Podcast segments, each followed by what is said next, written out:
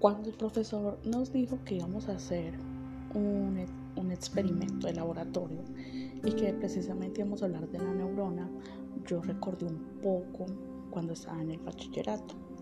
Pero cuando él dijo que lo íbamos a hacer de una forma creativa, entré un poco en shock, porque la verdad mi creatividad es más bien poca, sobre todo en la parte manual. Pero dejé esos pensamientos y ese miedo y empecé a trabajar. La hice con plastilina en su totalidad.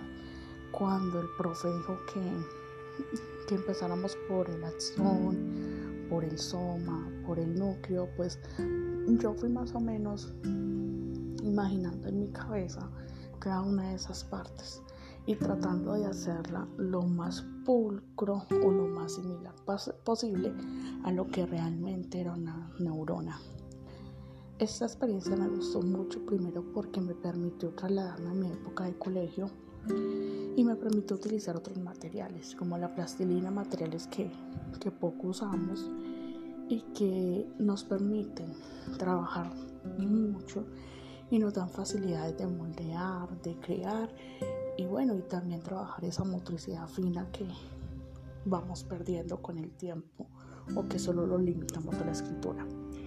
Un excelente ejercicio y me gustó mucho.